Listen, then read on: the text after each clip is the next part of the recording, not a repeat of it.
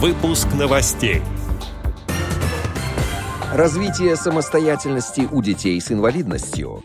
Реабилитационный конкурс чтецов ВОЗ «Живое слово». Далее об этом подробно в студии Алишер Канаев. Здравствуйте. Здравствуйте.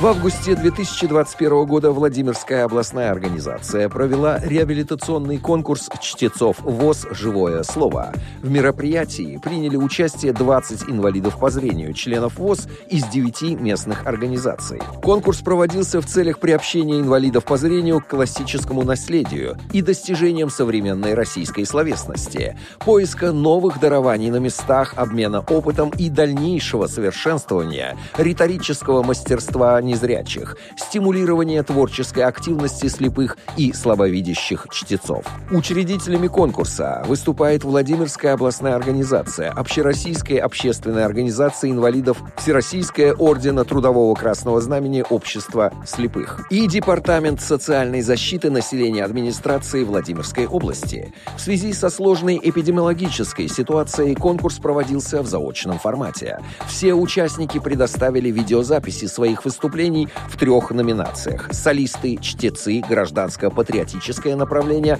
солисты, чтецы, лирико-драматическое направление и солисты, чтецы, комедийное направление. По условиям конкурса каждый участник прочитал два произведения в литературных жанрах поэзия и проза. Победителям конкурса вручены дипломы и всем участникам подарки.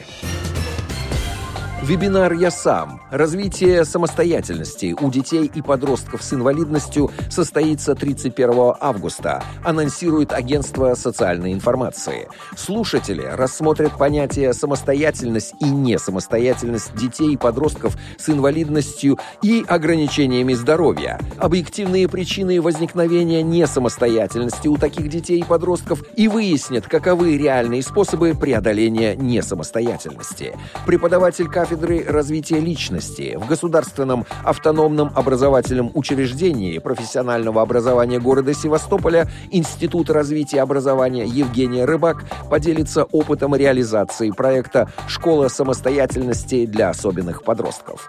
Также слушателям будут предложены творческие задания для осмысления роли творчества, творческой деятельности как важнейшего условия развития самостоятельности детей с особыми потребностями и их родителей.